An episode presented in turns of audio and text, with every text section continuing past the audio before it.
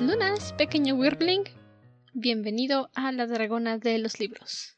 Un podcast hecho por amantes de los libros para amantes de los libros, donde dos nerds se reúnen semana con semana para destripar sus lecturas favoritas, o películas, o cómics. O lo que sea que se nos ocurra. Exactamente. Mi nombre es Andrew y soy el dragón Wyrm de esta cueva. Y yo soy Ciela, con el tercer episodio de esta semana, un especial que, si eres parte de este fandom el día de hoy, probablemente estás igual que yo, llorando y enterrado en fanfics, pero feliz día de la barricada.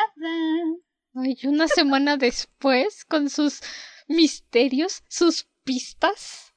De verdad. Oh, lo siento. Nada más porque la conozco, porque he visto la película, he escuchado el musical, la he escuchado hablar del tema. Yo nunca hubiera, con sus pistas, yo nunca hubiera pensado en los miserables. Fueron improvisadas, no las pensé bien, fue lo que me vino a la cabeza en ese momento. Muy malas pistas, por cierto. Lo siento. Pero sí, nuestro tercer episodio especial de la semana. La primera semana de junio. Oh, sí. Si no estás familiarizado con el tema, el 5 y 6 de junio, el fandom de Los Miserables tiene lo que llamamos el Día de la Barricada. Es la fecha en que fue de hecho la insurrección de junio en París, que es la revolución que se maneja en la historia de Los Miserables. Entonces, por dos días el fandom se junta y llora por todos los personajes, suben fanart, fanfics, incluso simplemente comentarios, críticas, es hermoso, todo el fandom resurge por dos días y luego volvemos a desaparecer en las sombras. O sea, ¿son Jesus? Sí. But sweet Jesus doesn't care. Bueno, no, porque no nos desaparecemos, no resucitamos después de tres días. Reaparecemos por dos días y luego desaparecemos. Ah, bueno. bueno, no sé con qué compararlo, pero ok. Una vez al año. Bueno, antes de que terminemos, Breve pausa. El 6 de junio es el cumpleaños de mi juzgando número uno. Cierto. Así que, a momento que escuchan este episodio, también es el cumpleaños de mi cretino favorito del anime de Greyman, Kandayu. Podemos proseguir. No te importa que mencionar. Ah, es importante para mí. Es el cumpleaños de mi juzgando.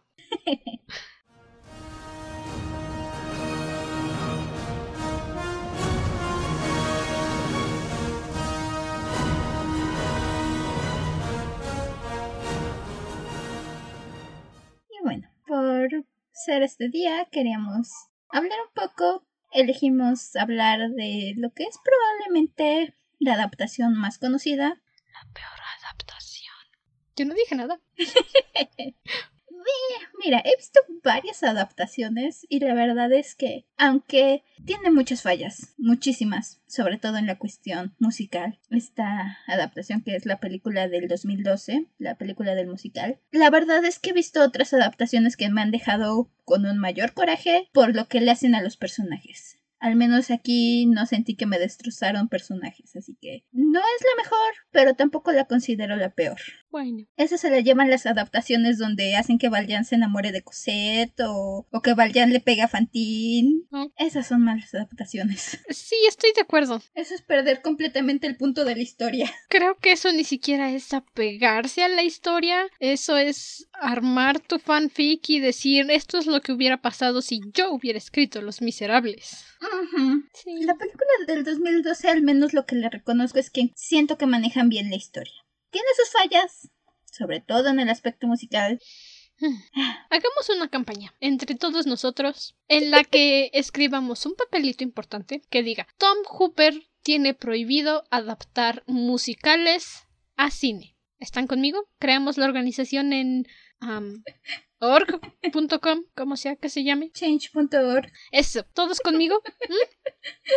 Tom Oh, Hooper, sí. no más musicales producidos por ti. Ok. Su último musical ya nos trajo el 2020. Por ahí escu- ¿No escuchaste esos que decían que el 2020 era el castigo por Cats? Ah, mira, si quieres que hablemos de Cats, lo dejamos para otro episodio. No tenía idea de lo que era Cats. Honestamente, no conocía Cats. Hasta que un fulanito en YouTube que me cae muy bien, que se llama Sideways. A principios de año, en año nuevo, literalmente, tenía migraña y publicó una hora y media de por qué Cats de Tom Hooper apesta. Y lo vi, y escuché el musical, y vi la película de Cats de 1998, que es un musical, pero lo grabaron. Y si quieres que hablemos de Cats en otro momento, pero... Sí. Tom Hooper. Otra lata de gusano agarró una historia maravillosa sobre la aceptación, sobre no discriminar a otros por lo que crees que son, y la tiró a la basura. Y dijo, mi madre. Pero estamos aquí para hablar de los miserables el día de hoy. Ah, sí. Yo creo que podemos empezar hablando un poco de la cuestión musical. Un poco sin spoilers. Que lo mencionábamos. Manejan bien la historia. Incluso te compro a Hugh Jackman y a Russell Crowe con las personalidades de Valjean y Javert, pero santo Dios con la música. Ya hablé yo de Sideways en mi episodio especial de Suinitos. Él se dedicó, bueno, él estudió sobre música, nunca ha compartido su carrera, se lo respeto, tienes derecho a la privacidad.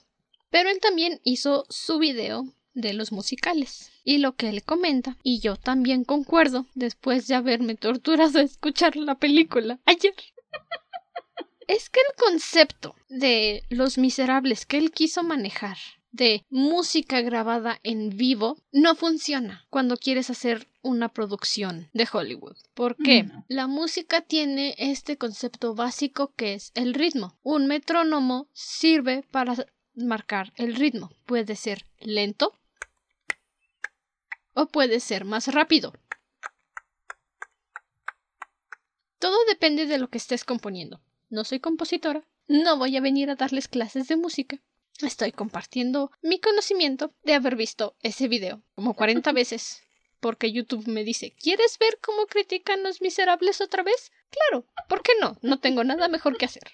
El problema de querer grabar algo en vivo y decir que va a ser una obra maestra es que no hay forma que tus actores tengan el instrumental sonando en sus oídos que es lo que se hace cuando grabas en un estudio, que estén siguiendo el ritmo y sepan dónde hacer las pausas, dónde aumentar el ritmo, dónde disminuir, dependiendo de la canción. Los Miserables es popular por ser un musical derechito, con dos o tres diálogos a lo mucho, en dos horas y media y con ritmos que no importa si los has escuchado una vez o dos veces, te cautivan y te emocionan. Las canciones que deberían de haber sido de Jean Valjean en su mayoría son canciones fuertes, son piezas intensas y rápidas. Y al haberles dicho a los actores, sal ahí, canta lo que puedas, como puedas, y ya después veremos qué hacemos, fue el peor problema de Tom Hooper. Hubo pocos actores que recibieron instrucción musical, que tuvieron un vocal coach que les enseñó a ubicar y a manejar su voz de pecho y su voz mental. Es distinto, me he dado cuenta de eso. Cuando empiezas a adentrarte en esto de los musicales te das cuenta. La voz de pecho es cuando hablas y sientes la vibración en la garganta o cuando estás haciendo algo más fuerte y lo sientes en el pecho. Si te dan ganas de ponerte a cantar con tus canciones, te das cuenta de eso. De repente te vibra todo y dices, uy, ¿qué es eso? O hay momentos en los que simplemente tu voz es más suave, más fluida y no la sientes más que en tu cabeza. A eso se le llama the chest voice and the vocal voice. Conceptos que uno aprende en YouTube. Ese fue el primer error de Tom Hooper. No darles una instrucción apropiada a los actores y nada más decirles sal ahí, haz lo que puedas. La orquesta, tras bambalinas, va a seguirte y a ver cómo le hacemos. Insisto, sobre todo Valjean y Javert, Hugh Jackman y Russell Crowe, sus canciones se nota que no tienen idea hacia dónde va la música, la música va por un lado y ellos cantan por otro. Por ejemplo, lo que es el soliloquio de Valjean es de mis canciones favoritas del musical, es de las mejores. Por dos. Tengo mi lista de reproducción y tengo como tres o cuatro versiones diferentes de esa canción, porque así me gusta esa canción. Y le falta 30 kilos de fuerza. Porque además de todo, las condiciones en que trabajaron, las condiciones de que los hicieron cantar y cantar y cantar, hicieron que Hugh Jackman hiciera este truco que hacen para que se vean todos musculosos y no tomen agua no sé cuántos días antes, para que se les vean los músculos, que para nada ayuda con la música, para nada ayuda con cantar, y todo para que ni siquiera salieran los músculos, sale todo el tiempo con su ropa de la época. Eso es algo que critica mucho Sideways. Hugh Jackman se sometió a una dieta. No, no hagan esto. No lo hagan, por favor. Nunca, nunca, nunca. De no tomar agua por tres días para que se le sumieran los músculos. Y, cito, las palabras de Sideways. No tomó agua por tres días para verse como Wolverine en una escena donde sale con camisa. Exacto. Y Tom Hooper lo permitió. Hugh Jackman dijo, creo que esto se vería muy padre para Jean Valjean, Tom Hooper dijo, chido, hazlo, yo lo apoyo y nadie se detuvo a pensar, ¿y se va a quitar la camisa? O sea, vale la pena que esté deshidratado. Que se le esté resecando así la voz mientras canta. Para que no se quite la camisa? No. No, no, no, no, no, no, no, no. Se deshidrató para que no se quitara la camisa, para que su voz sonara muy fea. Este capítulo le toca de edición a Ciela, porque ella quería hablar de los miserables y yo me uní. Por supuesto. Por ahí, por favor, añade la comparación, ¿no? Del la Valjean Soliloquy de Hugh Jackman y el Soliloquy de. Tú decides qué musical. El aniversario, el de Broadway, Hollywood. Tú eliges. Beneath the lash upon the rack. Instead he offers me my freedom. Yo no era un ladrón, sino su hermano. Compro mi alma para Dios. Te puedo decir, yo tengo mi, mi Valjean favorito y es. En cuestión sentimental, es el actor que estaba cuando yo fui a ver la obra. Yo la fui a ver cuando estuvo aquí en México unas cinco, seis veces en el año que estuvo. No lo sé. El musical que yo tengo guardado en Spotify es el décimo aniversario. Daniel Deitch se llama. Ya lo tengo por aquí. Es en español, en México, y la verdad es que es el que yo me acuerdo mucho del que yo vi. Y es un actor que estuvo en la obra mucho tiempo. De hecho, creo que primero fue el Royaz en las primeras producciones, por varios años y luego pasó del Royaz a tomar el papel principal de Valjean. Mm. Muy bueno, la verdad es que recuerdo estar en el teatro y que me pone chinita la piel cuando lo escuché la primera vez, y la segunda y la tercera. ¿Y la décima? Y la décima. Me enojé muchísimo porque la última vez que fui a ver el musical antes de que lo quitaran, él ya se había retirado del musical porque había avanzado en su carrera y habían puesto... Ay, ¿cómo se llama? El hijo de Lupita D'Alessio. Ay, no sé, un cantante popularón que, que no le llegó a la nota, no le llegó para nada al personaje. Es que también ese es un tema completamente distinto. Los musicales tienen personalidad. Las primeras funciones siempre van a poner un estándar. Siempre van a decirte el que haga la presentación después de este tiene que igualarlo así. Nunca he escuchado la primera presentación de Los Miserables, creo que es imposible de encontrar en Internet. Pero la que yo vi, del décimo aniversario, definitivamente pone los estándares muy altos para Valjean, para Javert y Fantine, sobre todo para Fantine, los estándares. Oh, de verdad, si buscan I Dreamed a Dream de un musical, de una presentación, nada que ver con Anne Hathaway. No. Pobrecita, espero que haya demandado a Tom Hooper porque el señor casi le rompe la garganta. De plano. Y lo peor es que Hugh Jackman no canta mal. No. Realmente. Me gustan sus canciones de The Greatest Showman. No canta mal el señor pero simplemente la dirección musical aquí no lo ayudó para nada. Y Russell Crowe tampoco canta mal. Tiene su grupito que anima bodas y bautizos. Es la dirección. Es Tom Hooper. Todo el problema de Los Miserables y Cats es Tom Hooper. Porque dice, me gustan los musicales, quiero hacer una película basada en un musical, pero como quiero que mis actores den lo mejor de sí, ellos van a dirigir sus canciones. Ellos van a dirigir el ritmo. Y la orquesta Bien, gracias. Que sufran, que se suiciden, que lloren y griten, a ver cómo le hacen para ponerse al ritmo de esta voz. Sí, se nota. Entre eso y el hecho de que, lo mencionaba antes hace un ratito, en Los Miserables no hay líneas habladas. Si ves la obra, todo, todo, todo es cantado. Si acaso puedes contar con los dedos de una mano las veces que son las líneas habladas y casi todos son chistes que hasta se nota que son un poco improvisados que hacen los tenartear en algún momento. Casi todas las líneas. Todo es hablado. Y aquí en la película no se deciden. Intentan tomar este modo de hacer las cosas cantadas todas. No les sale. Para nada no logran el efecto medio hablan de repente, medio a veces canturrean y te saca mucho de onda. Sobre todo en esta parte en la que Javert le confiesa a Valjean que pensó que él era Valjean y llega con su I must confess a crime I did because I wrongly mistaken you. I thought Valjean you were and you were not. Y luego llega Hugh Jackman Your face is not a face I will forget. Bish, take a side. No. No. no. Igual, en escena, la verdad es que la fecha me río cuando veo ese, ese cachito. Cuando están en el convento y entonces... ¿Cuál convento? Eh, se esconden en el convento. ¿Con Cosette? Sí. Ah, ok. Y llegan a esconderse con Cosette al convento y encuentran a Fauchelevent que les ayuda a esconderse. Y entonces están hablando y entonces están, es que necesitamos escondernos, es muy peligroso. Ah, sí, señor alcalde, usted me ayudó, lo voy a ayudar. Y de repente pasan de estar hablando así con susurros a tararara. empieza a cantar y se nota tanto el, el, estar en susurros y de repente empieza a cantar con su ronca voz. Algo que se maneja en los musicales, otra vez hablando de este tema, porque, obvio, más que novela muy difícil de leer, es lectura pesada. Los musicales se manejan de la siguiente forma.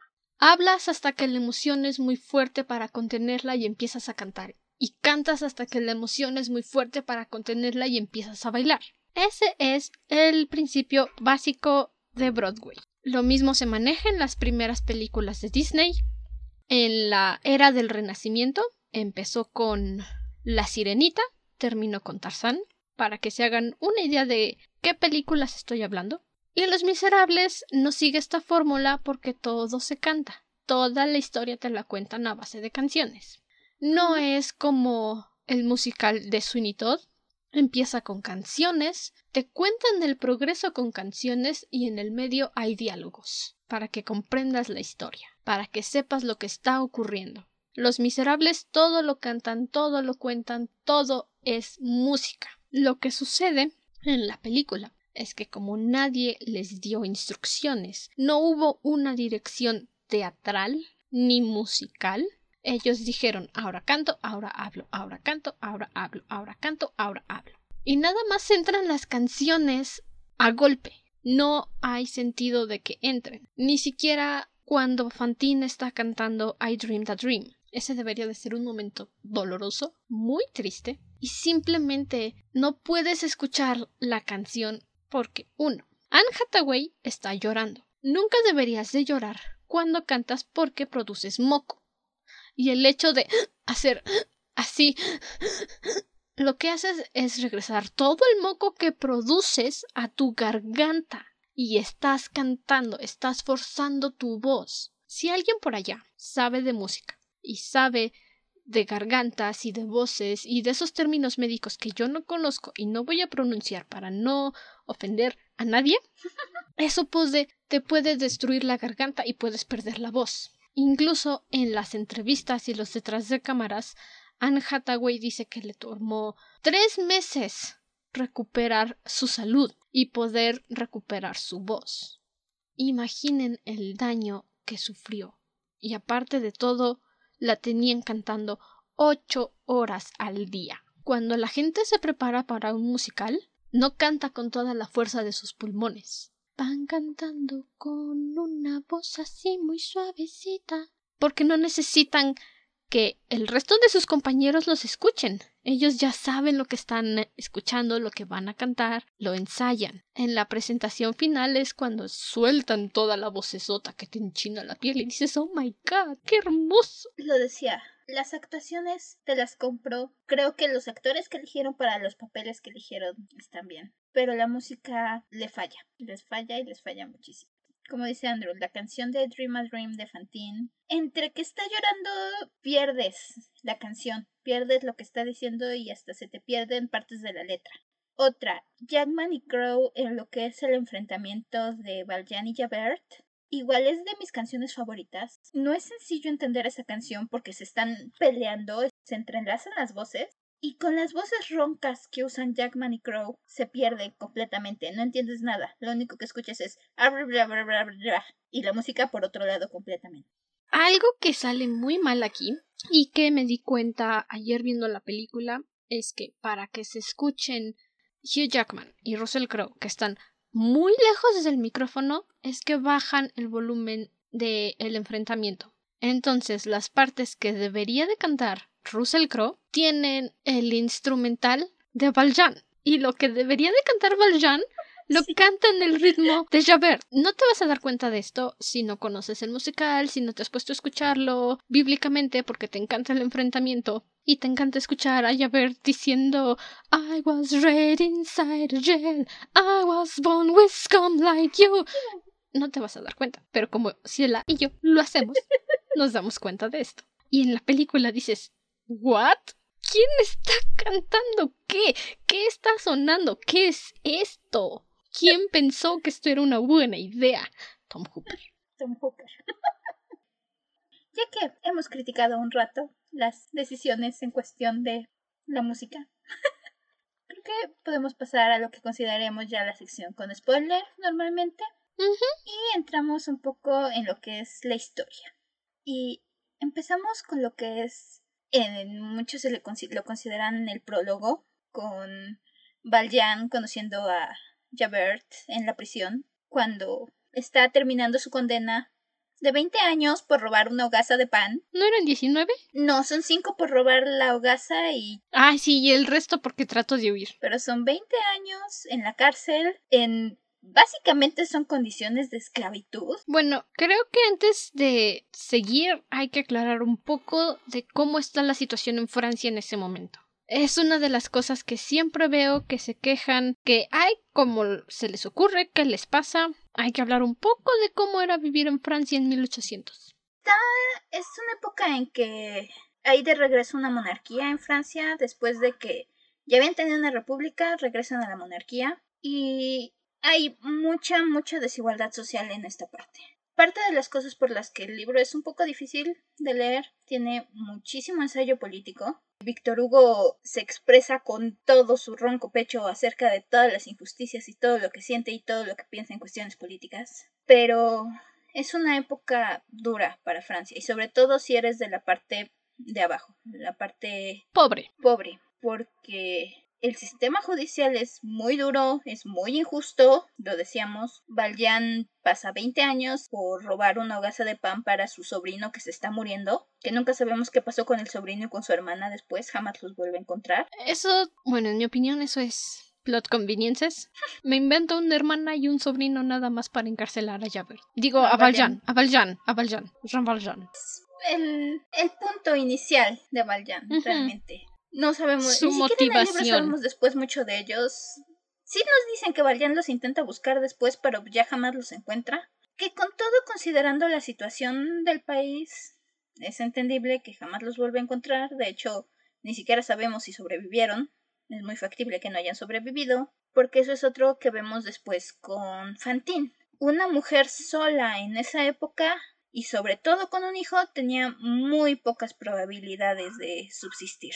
Precisamente ese es el motivo por el que Fantine de alguna forma esconde a Cosette para que pueda tener un trabajo, para que pueda seguir recibiendo, si no dinero justo, una cantidad decente para sobrevivir ella y mantener a Cosette. Que de hecho es parte de lo que luego logra Valjean, porque Valjean sale de prisión, le cuesta mucho trabajo conseguir algo porque los expresidiarios no le dan trabajo en ningún lado, tiene, lo, tiene que traer por siempre los papeles que dice que estuvo 20 años en la cárcel, no consigue trabajo, no consigue hospedaje, y entonces tiene este encuentro con el obispo, adoro al obispo, es parte de mí que leí el libro y parte también de cómo siempre lo muestran. Pero este hombre le ofrece quedarse en su iglesia, le da de comer, lo trata como un igual y no se alcanza a ver en la película ni en el musical. Es mucha historia que contar para meterlo. Por algo le llamamos al libro El ladrillo en el fandom. Pero el único bien material que el obispo conserva, porque el obispo venía de familia rica, y el único bien material que conserva es su, son sus cubiertos y sus candelabros de plata, porque la comida le sabe mal si come con cucharitas de madera. Pues sí. Entonces, el único gusto que se dejó a sí mismo cuando se volvió obispo, regaló todo, y lo único que se quedó fue su platería, porque dijo, ay, es que con la madera sabe feo. No lo puedo culpar. Me lo imagino y digo, Sí, sabe feo. Y entonces Valjean no sabe todavía qué onda, lo trata bien, está desesperado, ya no, no ha conseguido trabajo, lo trata mal en todos lados, y se roba la plata. Y entonces esto implica que si lo atrapan era ya prisión de por vida, ya no iba a poder volver a salir jamás de prisión, iba a estar ahí hasta que estuviera demasiado viejo para trabajar, y en cuanto estuviera demasiado viejo para trabajar era pena de muerte, así, Toma la plata, huye y entonces lo atrapan porque los policías están al pendiente de él y lo regresan con el obispo para regresarle la plata al obispo y el obispo les dice Ah, no, yo sí, yo se la regalé. Pero amigo, se te olvidó lo más valioso y le da sus candelabros de plata. Ese es un detalle que me gusta ver en la película. Le da los candelabros, Valjean hace su vida, lo que sea, y en los momentos que lo vemos en casa, ahí están. Se lleva los candelabros consigo. Cuando Cosette conoce a Marius y cantan y él se mete a su cuarto, ahí están los candelabros. Ese es un detalle que a mí me gusta mucho. Sí. Como historia, nunca los vende. Los lleva consigo todo el tiempo para no olvidar la amabilidad de alguien cuando no tenía nada cuando no era nadie y cuando nadie lo quería. Es el punto del cambio de Valjean. Es aquí donde le sacude todo su mundo y entonces Valjean deja atrás su odio es la parte donde es el soliloquio de Valjean. Ya me quejé del soliloquio de Valjean de Hugh Jackman. Cambia y empiezas una nueva vida y empieza una nueva historia. A partir de este momento, Valjean intenta todo el resto de su vida compensar el mal, ser un hombre justo, ser el hombre que el obispo quería que fuera, porque el, el, obispo literalmente le dice con esta plata estoy comprando tu alma para Dios, empieza una nueva vida, y Valjean lo toma. ¿Quién hubiera dicho que puedes sobornar a Diosito? Parte de lo que me da coraje de lo que de, de Hugh Jackman que no logra esta fuerza en esta canción, porque es donde puedes ver cómo Valjean desbarata todo lo que era su visión del mundo hasta este momento y reconstruye una nueva versión de sí mismo. La parte más fuerte siempre es el inicio. El inicio de el soliloquy es lo que te dice, wow, este hombre tenía problemas y los está intentando mejorar. Porque mientras en la película, y el mismo Hugh Jackman nos dice en el detrás de cámaras, que debió de haber empezado cantando, él empieza como si estuviera recriminándose. Dice, What have I done? Sweet Jesus, what have I done? I've become a thief in the night, become a dog on the run. Y en el musical empieza, pero empieza con un golpe de canción que de repente cuando yo lo estoy escuchando digo, ay, ya empezó el soliloquy. Y me asusto, porque al menos la versión que yo escucho entra la voz, es una voz suave, no es tan grave, pero sí entra golpeando. What have I done, sweet Jesus? What have I done? Become a dog in the run, become a in the night. ¡Ay, qué Todo el soliloquio, toda esta parte puedes sentir la desesperación que tiene Valjean, el no entiendo qué, qué pasa con la vida, ya no sé ni quién soy en este momento. Rememora su vida, literal hay una línea en la, en la música que me gusta mucho, donde dice me dieron un número y mataron a Valjean por tan solo una hogaza de pan Y es este punto donde se deja volver a renacer y empieza. Y sobre todo, a mí me gusta mucho el final de este, del soliloquio, porque, y voy a expandirme un poco más en esto más adelante, encaja perfectamente con lo que es después el suicidio de Javert. Y estas líneas finales donde Valjean decide voy a escapar de este mundo, del mundo de Jean Valjean, Jean Valjean no existe ahora y otra historia va a empezar. Y en el musical es. es en este momento donde se levanta, tienes un teloncillo de fondo y se levanta el telón y empieza la obra en verdad. Todo esto es como el momento del prólogo y es aquí donde empiezan Los Miserables como historia, como tal. Como tal. Y también no estoy muy segura de cómo manejan la música en Los Miserables, en el musical, obviamente. Pero sí sé que hacen como un reflejo de la soliloquía de Valjean con el suicidio de Javert porque en cierta forma coinciden el ritmo y coincide un poco las notas que se manejan, especialmente cuando al final también Javert dice que no puede vivir en el mundo de Jean Valjean, un mundo de Jean Valjean, algo así. No, no me la sé de memoria, pero algo así. Y de hecho no, no es coincidencia que encajen perfectamente. No, lo hacen a propósito. Porque Valjean y Javert siempre están ahí, el uno con el otro, dos caras de algo. Y entonces, para Valjean, este es el punto donde le cambian toda su perspectiva del mundo y decide ser alguien diferente. Y más adelante, Javert, cuando lo mismo le pasa, se da cuenta que no puede cambiar. No puede. Entonces, literalmente si ves la letra de la última de las últimas estrofas es prácticamente la misma letra. Prácticamente la misma letra y la música encaja perfectamente. Es de mis cosas favoritas de la música, la verdad.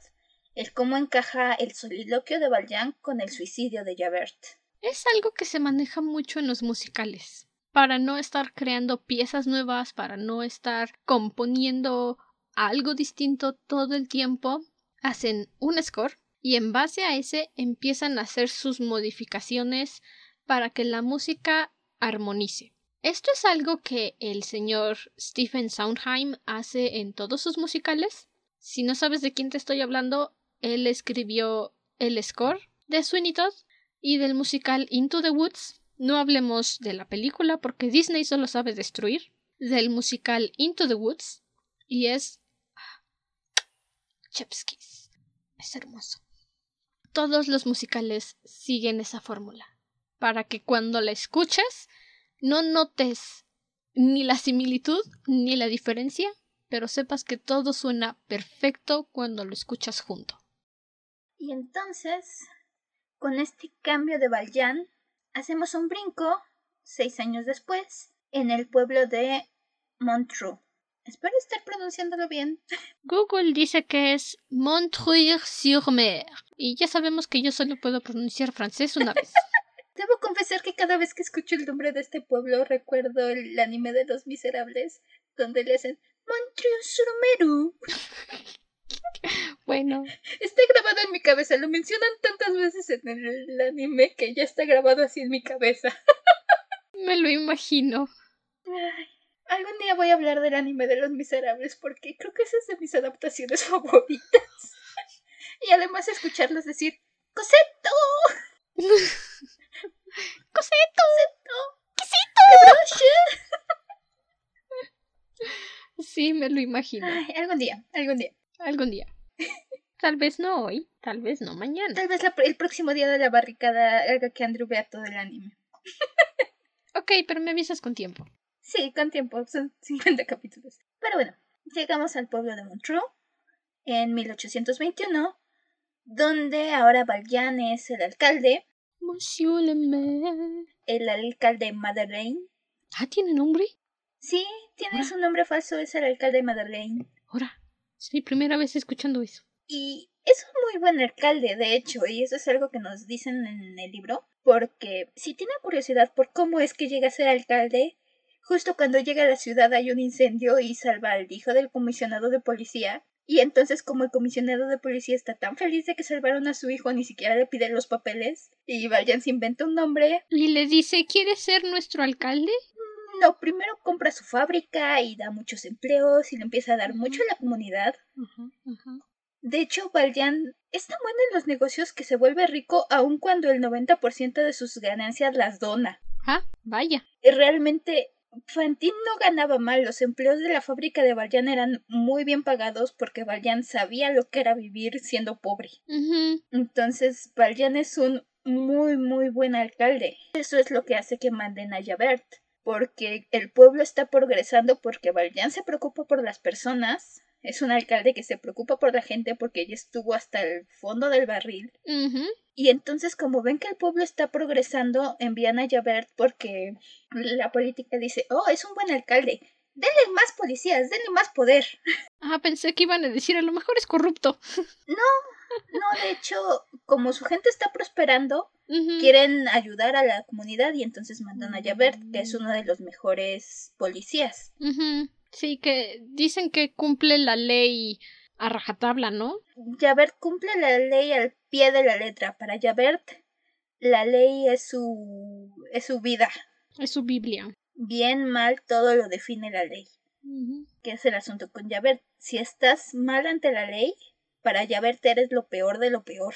Ah. Y en el pueblo de Montreux conocemos a Fantine, que como mencionábamos, tuvo que dejar a su hija porque no conseguía trabajo con su hija y entonces la deja en el pueblo anterior antes de llegar a Montreux, encargada en una posada y ella tiene trabajo en la fábrica. El problema es que en primer lugar el dueño de la fábrica, al menos en el musical y en, las en la película, el dueño de la fábrica le tiene ganas a Fantine. En el libro no pasa así, de hecho es dueña de la fábrica, pero igualmente empiezan a hablar mal de Fantine porque nunca sale con nadie y solo se preocupa por su trabajo y acaban descubriendo que tiene una hija. Oh, Fantine. Y la despiden. Oh, Fantine.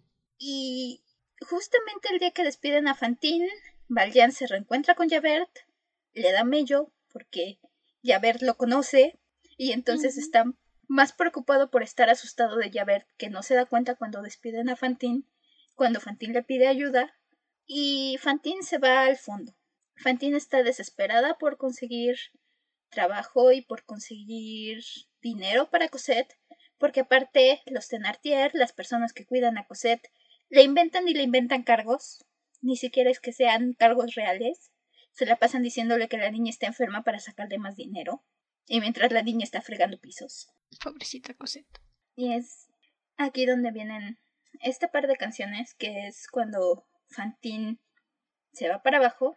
En el musical, de hecho, primero es I Dream a Dream, que es donde nos cuenta la historia de su vida, cómo era joven, cómo se le entregó todo su corazón y su alma a esta persona, a este hombre que le dijo que se iba a casar con ella y que iban a ser felices. Y luego se fue y la dejó con una niña. Me gusta que el musical y que la película no cambian esto porque he visto muchas adaptaciones donde le cambian y dicen que se murió. Mm, ¿Y entonces dónde está el sufrimiento? Ajá. ¿Dónde está el rencor de Fantine de haberse quedado sola si se murió? Ajá, no funciona. No deja el mismo impacto. Exacto. Cuando lo que pasó con Fantine es que era una jovencita que se enamoró y que dio todo y la dejaron con el niño porque no era de la clase social correcta. Era un cretino. Sí, de hecho creo que por eso la dejan en el libro porque el hombre este es rico y Fantine es muy humilde, entonces cuando se acaba el verano, el papá le dice, ya tienes que empezar a trabajar. Y dice, ah, bueno, y vota Fantine. Pues sí. Situaciones complicadas en Francia. 1800. Ahí ya estamos en 1821. Fantine se va para abajo, vende su cabello, sus dientes, todas sus posiciones. Y al final, cuando no encuentra más, se empieza a prostituir. Que esta caída de Fantine queda mucho mejor representada, obviamente, en el musical que en la película con Lovely Ladies. Ok, sí, tal vez en la película como es un grupo de personas cantando y las mandaron a un estudio a grabar su voz y luego hacer playback y se escucha mejor esa música que cualquier canción en vivo grabada en ese momento. La forma en la que en el musical te empiezan a cambiar el tono y lo van bajando, de verdad sí sientes tristeza por Fantine. Dices, no, compi, no lo hagas, yo te mantengo. Pero todo ese cambio, esa caída, definitivamente. ¿Te sientes mal por Fantine? Cumple el objetivo de que sientas empatía y de verdad desearías que las cosas hubieran sido diferentes para ella. Sí, incluso otra parte aquí es que en el musical no solo Fantine, también te das cuenta que las otras mujeres que están en esta situación no quieren estar, las oyes quejarse, las oyes sufrirle. De hecho, una de las líneas que más recuerdo del musical es una parte donde alguna de las este, de las prostitutas canta que ya no puede más, que ya ni puede caminar y llega el capataz y la vuelve a mandar a trabajar. Entonces, los, te sientes mal por todas ellas. Y entonces ves cómo ellas agarran, no tanto que engatusen a Fantine, sino que le dicen, estamos en el mismo barco. No es tan raro lo que te está pasando aquí, en esta parte donde estamos hasta abajo. Una de las letras, la última que le canta, le dice, solo es carne, no tu corazón que es donde Fantine acaba aceptándolo. Aquí en la película más bien te pasan a esta mujer que le engatusa y todas las demás están cantando, no tienes esta conexión con las demás. Únicamente Fantina es la pobrecita que fue a caer ahí. Ajá, te las pintan como si estuvieran ahí por gusto, cuando en realidad es la situación que incluso hoy día vemos. Ok, sí, tal vez en estas épocas modernas haya prostitutas porque les gusta. No voy a generalizar, pero más veces de las que no quisieran es por necesidad, porque no quedó otra alternativa y necesitaban dinero de una manera rápida, y esa fue la única solución que encontraron. La película nos pinta al resto de las mujeres como estoy aquí porque quiero y deja de quejarte, Fantín. Tu vida no era tan feliz después de todo para que precisamente sientas pena solamente por Fantín y para que conectes con ella. Para que te digan, pobrecita, mira cómo sufre, es la única que necesita un abrazo. Bueno, en realidad todas necesitan un abrazo. Todas necesitan un abrazo y chocolate caliente. Aquí me gusta el orden que hicieron. La interpretación no la acaba de dar. Pero me agrada el que justamente después de la primera vez que se prostituye cante I Dream a Dream. Logra cierta fuerza con eso. Ya dijimos, la interpretación no llega, pero era una buena idea. Interesante concepto. F por tu esfuerzo. Exacto. Y en las calles tenemos donde volvemos a entoparnos con Valjan y Javert cuando Fantine se defiende de un hombre que se estaba pasando demasiado. Fantine le pega un arañazo y este maldito empieza a lloriquearle a Javert, a decirle que le saltó encima y que la quiso atacar y que él solo estaba paseando en el parque.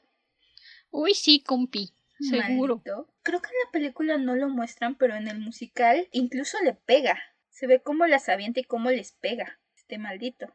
Sea como sea, Javert llega a arrestar a Fantine, le dice que no le importa que su hija se esté muriendo porque Fantine le empieza a llorar que su hija se va a morir si ahí la mandan a la cárcel. Y es donde entra Valjean a defender a Fantine. Y honestamente, yo siempre he sentido que empezó a ser aquí donde Javert le empezó a coger verdadera injuria a Valjean. Pues sí, porque impuso su autoridad. Oh, sí. Javert sigue la jerarquía, obviamente. Ay, ya dije obviamente como 14 veces el día de hoy. Pero Valjean escucha a Fantine, descubre que por su culpa la despidieron y se siente mal y le quiere ayudar. Y como Javert no puede sobrepasar la autoridad del alcalde, nada más se queda ahí. Al menos en la película. No me acuerdo mucho del musical, pero se queda ahí como tontito, nada más diciéndole la Pues no, cállate, siéntate. Quieto. Que igual, esas partes en las que le dice señor alcalde, entre que brinca cantado y entre que brinca hablado. Y no hay dirección, no hay enseñanza. Valjean se lleva a Fantine al hospital en lugar de a la cárcel. Javert se enoja y lo va a acusar. Va a decir que es Valjean. Nadie le cree. Porque nadie puede creer que el alcalde Madeleine, que es tan respetado, porque es muy respetado e incluso en los pueblos vecinos, es como el alcalde, el ejemplo de lo que tiene que ser un alcalde, nadie le cree. Y mientras tanto, arrestan a otro hombre que se parece muchísimo a Valjean y que creen que es Valjean. La verdad, 10 por su actor secundario. Lo veo sucio y digo, ah, no, pues sí es Hugh Jackman. Sí, se parece mucho. Se ve que vino de Australia. Yo creo que era uno de sus dobles. Lo más seguro si no mal recuerdo incluso porque este pobre hombre lo arrestan por recoger, se cae una rama de un manzano con manzanas y las recoge y entonces lo acusan de robar las manzanas. Ah, claro, Francia 1800. Francia 1800. Y como creen que es Valjean, le va a tocar cárcel de por vida. Pobrecito. Ese debería de ser un nuevo lema. Cuando las cosas vayan mal. Ah, claro. Francia 1800. Me agrada. Valjean tiene este dilema moral de nuevo, tal vez ya lo notaron un poco, pero adoro Valjean. Valjean es de mis personajes favoritos. Y no solo de los miserables, creo que Valjean es de mis personajes literarios favoritos en general. Y viene la canción de Who I Am, que es este dilema moral que tiene sobre si debe dejar que un hombre inocente sea sentenciado en su lugar y él sea libre, o entregarse aun cuando eso arriesga el bienestar de toda la comunidad y lo menciona en la canción, es el jefe de cientos de obreros, las fábricas dependen de él, y entonces si él confiesa, quién sabe qué va a pasar con su fábrica y con su ciudad, pero también si se lo calla va a sentenciar a un hombre que no hizo nada a prisión de por vida, ya ni siquiera cinco años como Valjean en su momento con el pan, ya es de por vida. En la película no lo representan con tanta fuerza y honestamente sacan Who am I cada cuatro segundos cuando Valjean está a punto de tener una crisis emocional y pierde fuerza, de nuevo, el musical. Para lo que fue hecha, en donde fue destinada a cantarse la canción, sientes toda esta presión en Valjean, sientes esta angustia de, ok, es que si me entrego, ¿qué va a pasar con la gente que depende de mí? ¿Qué va a pasar con el dinero que da comida a estas personas? Pero si me lo callo, ¿qué será de este hombre que no hizo nada malo? cuyo único crimen es estar sucio y parecerse a mí. es el mayor problema de Valjean en ese momento. A final de cuentas, llega, se entrega y lo dice. Nadie le cree. Nadie le cree. Todo el mundo se queda tan en shock. Y de hecho es de las cosas que me daba mucha risa en el libro, porque ni siquiera se les ocurre arrestarlo en ese momento, todo el mundo se queda en shock y dice, ah, ah, ah, ok, y Valjean se queda ahí parado tantito, se queda como 10 minutos paradito, este, ¿no me van a arrestar? Bueno, si me quieren arrestar ya Bert sabe dónde encontrarme, tengo cosas que hacer. Adiós. Y en en la película, una de las personas que están allí en el juicio le dice, alcalde, véngase para acá, creo que le duele la cabeza, siéntese, siéntese. Le dio mucho el sol. Se asoleó, comió esta mañana. ¿Se siente bien, alcalde? Si no me recuerdo, lo reconocen únicamente por una quemadura específica que tenía Valjean. Porque incluso tienen compañeros de cárcel de Valjean y ellos también identifican a este pobre hombre como a Valjean. Y hasta que no agarra y le dice, sí, mira, esta es la vez que me quemé, que estábamos recogiendo esto, mira, mira, aquí está la quemadura. Seguramente eso viene en el libro, porque no sabría decirte. En el musical más o menos eso manejan con la marca, porque si ves el musical, Valjean tiene una marca en el pecho. Y entonces cada vez que se menciona que él es Valjean, se hace referencia o te muestran esa marca que tiene en el pecho.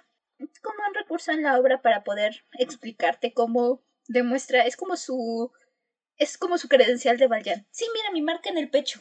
Su marca de nacimiento. Se va porque todo el mundo está demasiado choqueado y regresa con Fantine. Y cuando regresa con Fantine es donde le cae el 20 de, ups, prometí que iba a traer a tu hija y ya me entregué a la policía. Upsis. y entonces, como dirían por ahí en internet, ¡ay, Meira, nupsi! eso es lo que ocurre. Hizo un upsi. Se entregó y ni siquiera fue a buscar a la niña. Pero aquí es donde viene una de mis canciones favoritas. The Confrontation. Y es que es la música, las voces, lo que dicen. Es un momento tan fuerte entre Valjean y Javert, que se están grite y grite y dice y dice y ninguno está de acuerdo. Tom Hooper, I hate you. Please die. Este primer gran choque que tienen, porque hasta el momento solo se están conociendo. Ya lo dije, Javert y Valjean son el vínculo principal de la historia, al menos en mi opinión. Es el conflicto principal de esta lucha que tienen. Y aquí es donde ves, lo ves expuesto en su fuerza y totalidad la primera vez. Es donde también te dan el pasado de Javert, porque Javert te dice en esta canción que nació en la cárcel, y eso explica muchísimo de Javert. Los padres de Javert eran criminales, nació en la cárcel, y toda su vida ha tenido que apegarse a la ley y pelear uñas y dientes porque lo consideren donde está. Por eso es tan cuadrado y por eso es tan aferrado. Porque no quiere volver a lo que era. De hecho, ese es el diálogo final de Javert antes de que Valjean salte por la ventana. De alguna forma se siente que está ganando la discusión cuando le dice You know nothing of Javert. I was born inside the jail. I was born with scum like you. Y sal. Yo siempre necesito tomarme un momento para respirar antes de continuar después de eso porque siento que Javert le está echando la culpa a Valjean de todas sus desgracias. Es como de, bro, eso no tiene nada que ver. Ve a terapia, por fin. Más que nada es como Javert diciéndole a Valjean, conozco a los de tu tipo, una vez que eres un ladrón, jamás vas a dejar de ser un ladrón. Mírame. Todo lo que hayas hecho en esta ciudad seguramente era un gran plan maestro para hacer otra villanada, porque eres un ladrón y toda la vida vas a ser un ladrón. Esa es la mentalidad de Javert. En fin, Francia 1800. Valjean huye y va a buscar a Cosette en la posada del sargento. ¿Es un sargento? ¿O así se llama? Así se llama. Es la ah. posada del sargento no sé qué, porque Thenardier dice que rescató a un sargento. Que de hecho, dato curioso, el sargento que dice que rescató era el papá de Marius. Oh. Y como realmente lo que estaba haciendo era robarle a los cadáveres después de una batalla con Napoleón. Ok, sí, ahora entiendo por qué le dice la posada del sargento. Ajá. En fin, los Thenardier. Los Thenardier como rescata a este sargento, el sargento despierta cuando Thenardier le está robando y dice ¡Salvaste mi vida! Y Thenardier dice ¡Ah, sí! Te saqué del campo de batalla. Y es su gran logro de Thenardier que le encanta presumir y su gran historia que le encanta contar. Casi casi lo mismo que hace con Marius, que le dice ¡Yo te salvé! Estoy muy segura que ese es un guiño a eso, porque es literalmente lo que pasa. dice, ah, sí, yo te salvé y ahora me debes la vida y no sé qué. Y de hecho en el libro luego Marius le manda y le manda dinero porque cree que salvó la vida de su papá. Ay, qué estúpido es Marius. Ah, Marius es muy estúpido. Odio a Marius realmente. Ah, qué bueno que la película lo reformó. ¡Oh, mira! ¡Algo bueno! Sí, de hecho es de los Marius que tolero. No es mi favorito, no me cae bien, pero lo tolero. Así que puntos por eso. Kudos for you, Marius. Sea como sea, tenemos a los Tenartier maltratando a Cosette, que tiene un trapo como muñeca. Ay, sí, pobrecita bebita. Tienes un trapo anudado y esa es su muñeca. Siempre me rompe el corazón. Especialmente cuando está cantando un castillo en las nubes y la acomoda y la curruca y la soba.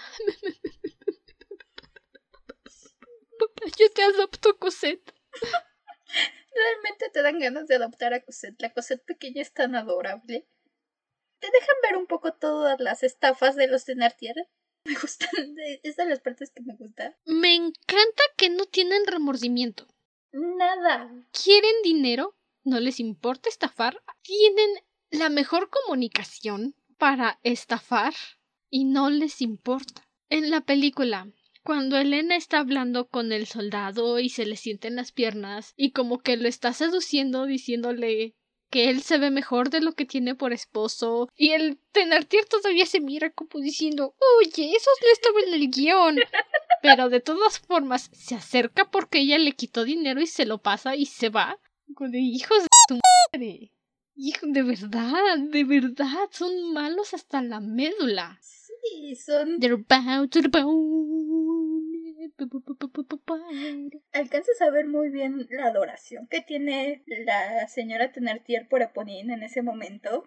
Pequeña cosa que me gustó de la película, que si no has leído el libro probablemente te lo pierdes, pero puedes ver un bebé por ahí de repente en las escenas de los Tenartier. Puntos por eso, porque un detalle que se borra del musical tiene sentido, no hay suficiente tiempo. Es que Gavroche es hermano de Ponin. Y entonces puedes ver por ahí al bebé Gavroche volando entre las gentes. Puntos por eso. Puntos por eso, que no lo manejan mucho, porque en realidad ya cuando están en la barricada, creo que te ponen que uno de los amigos de Marius es el hermano de Gavroche. Lo ponen muy cerca de Gavroche y está como cuidándolo y todo, jamás te explican específicamente. He visto cachitos del guion que quitaron, que me rompe el corazón que los hayan quitado, porque sí iban a manejar en la película la relación de hermanos de Gavroche y Eponine. Porque sí había diálogos de Gavroche diciendo que Eponine era su hermana. Cuando muere Eponine, te muestran la cara de Gavroche llorando. Eso sí es algo que se quedó en la película. Sí, eso sí lo vi. No, todo se puede, ni modo. Pero sí, por si no sabían, Gavroche es hermano de Ponín. Tienen otra hermana que siempre desaparece de la historia porque no hay tiempo para Anselma, la hermana menor de Ponín. No hay tiempo, son demasiados personajes y muy poco tiempo. Muy poco tiempo, y aparte esto está hecho por Tom Hooper, no esperen mucho. Llega Valjean, rescata a Cosette. Me encanta cómo esquiva todas las trampas de los Thenardier. Lo adoro en el musical en la película. Adoro cómo esto se lo intentan estafar como a todo mundo. Y Valjean simplemente se hace de lado a todas sus trampas. Así como, no tengo tiempo para eso. Casi, casi les está diciendo, sí, sí, sí, mira, llevo prisa. sí, este hombre parecerá un hombre rico, pero no, no te vas a hacer tonto a Valjean. Valjean sabe de qué va el asunto. No tiene tiempo, él solo quiere llevarse a Cosette. No, sí, porque ya lo viene persiguiendo. Básicamente ese es el incentivo. Tengo prisa. Hay un policía pisándome los pies. ¡Denme a la niña! Se lleva a la niña, les deja su buen dinero, de paso. De todos modos, los Thenardier se quedan enojados porque creen que pudieron haberle sacado más dinero. Y como no le sacaron más dinero, entonces sienten que les robaron. Me gusta pensar que Valjean los estafó un poquito y no les dio tanto dinero. Y ya hasta que abrieron el papelito dijeron, ¡ay! Pudimos haberle sacado más. No lo sé. Me gusta pensarlo de esa forma. Sí. Y se quedan con la idea de que les robó y uno más que le junta enjundia a Valjean por. No más por ser Valjean. se escapan, tienen esta persecución con Javert y llegan al convento, donde se reencuentran con Fauchelevent, que es el hombre al que Valjean saca de abajo de una carreta. Igual son demasiados personajes, no hay tiempo para conocer toda la historia de cómo Fauci Leven solía odiar al alcalde Madeleine. ¿Por qué? Sí, lo odiaba. De hecho, él es el que le dice a Javert que nadie sabe de dónde vino el alcalde y le planta las sospechas a Javert. El drama. Hay mucho drama ahí, pero no hay tiempo para el drama. De nuevo, muy poco tiempo y esto está dirigido por Tom Hooper. Es, es, el ladrillo. O sea, no hay tiempo para todos los dramas de Fauchelevent o todo el relajo que hacen para esconderse en el convento porque Valjean sale, se esconde en un ataúd. Larga historia. Ok, creo que me gusta más que se suben al techo y se esconden. No, se meten al convento, pero como Javert sigue ahí buscándolos, lo tienen que sacar y volver a meter para que trabaje en el convento. Bueno, es todo un relajo. El chiste es que se quedan escondiditos en el convento. Cosette entra de alumna en el convento. Valjean se queda a dejar dinero a ayudarle a Fauchelevent y finge ser su hermano. Fauchelevent le da su apellido. Y saltamos a 1832 en París. Mm, París donde la situación política está que explota. Que explota. Y tú estás aquí para explicarme cuál es todo el drama con el general Lamarck. Porque toda la revolución empieza porque se muere Lamarck. No precisamente porque se muera Lamarck. Digamos que estamos en lo que se le llama la monarquía de Julio. Entonces, no están bien las cosas, hay una epidemia de cólera, me parece. Ya mencionamos la situación social, está del asco, se pone aún peor la situación social, empieza la epidemia de cólera, la gente se está muriendo, mientras los reyes se siguen comiendo pasteles y se siguen retacando de dinero, los altos, y la única persona en el gobierno que ve por la gente es el general Lamarck, que está haciendo su luchita Al menos eso nos explican en el libro. He leído un poco la historia de Francia, pero nunca me he podido meter tan a detalle a ver todo lo que hizo la Mark. Pero es básicamente el que está ahí peleando porque les den algo al pueblo, porque les den de comer, porque les den medicinas. Y al final de cuentas, la Mark, como está peleando y está viendo a los enfermos y están cuidando a los enfermos, se contagia de cólera y muere. Y entonces, aquí en París conocemos a este grupo que son les Amis del ABC, que literalmente se traduce como los amigos del pueblo. Y son este grupo que igual están intentando mejorar la situación política. El Royas, que es el líder de la revolución, y está esperando su oportunidad para levantar al pueblo y derrocar al rey. Y entonces lo único que lo está deteniendo es la Mark, porque parece que la Mark está haciendo algo. Y con Befer, que no parecen mucho, no tenemos más que a El Royas y a Marius de los amigos del ABC, pero otro de sus amiguitos, que es Combeferre, está ahí atrás de él diciéndole no puedes empezar una revolución por cualquier cosa, espérate, todavía no está la situación política como para la revolución, hay esperanza, podemos hacer las cosas por la paz. Y entonces, cuando muere la Mark, es lo que los amigos del ABC toman como marca de esto ya no se puede, era la única persona que podía hacer algo por el pueblo. Toda la bola de políticos que tenemos se preocupan más por ellos mismos. Oh, suena como 2021. Sí, dicen es hora de la revolución o si no, no va a cambiar nada. Entonces, básicamente ese es lo que sucede con el relajo de la Mark. No es que la revolución empiece porque se murió la Mark, pero es como la señal que toman los amigos y como parte de la Mark era la gente del pueblo, Dicen, pues ahora es cuando la gente se va a unir por el funeral de la Mark, es cuando los podemos llamar a luchar. O menos esperaban que pudieran llamarlos a luchar. No lo sé, amiguito. Entonces, básicamente la Mark es el catalizador de todo este asunto. Mm, entiendo. Ahora tiene más sentido. Entonces, por un lado tenemos a les amis del ABC, que están ahí haciendo su luchita por empezar la revolución, por revolver al pueblo. Eh, con Marius de colado por ahí. Sí, creo que no acabo de entender muy bien la motivación de Marius para estar ahí. Marius es el colado, de hecho, porque incluso en el libro todos ellos son amigos porque van a la misma universidad. El Royas con Befer y no me acuerdo quién más estudian derecho. Marius estudia derecho y es amiguito de uno de los amigos del ABC, que es Corefak. Adoro ese hombre, ese hombre es. ¿Es el que al final de la lucha en la película levanta la bandera roja? No, el que levanta la bandera roja es el líder, es el Royas. Ah, entonces no sé quién es. Si el Royas pudiera, empezaría 30 revoluciones. Se las creo. Apoyo su causa. No tenemos mucho enfoque en los amigos del ABC. Si conoces el fandom, probablemente te sepas todos los nombres. Todo el fandom se obsesiona con los amigos del ABC. Yo debo confesar que me sé mis favoritos, que son casi de los principales. El Royas, Grantire, Combefer, Corefak. Para empezar, te haces bolas con los nombres y no sabes mucho de ellos.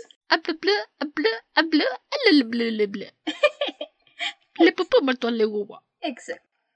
Marius está ahí metido porque es amiguito de uno de los del círculo central de los amigos del ABC. Su amiguito es bien lindo. Iban a expulsar a Marius de la escuela por no ir a clase. Y entonces dijo presente por Marius, pero luego no pudo decir presente por él mismo y lo sacaron de la clase a él. Marius, ¿qué pasó ahí, amiguito? Creíamos que eras compi. era todo un drama porque se murió el papá de Marius, pero otro de los dramas que...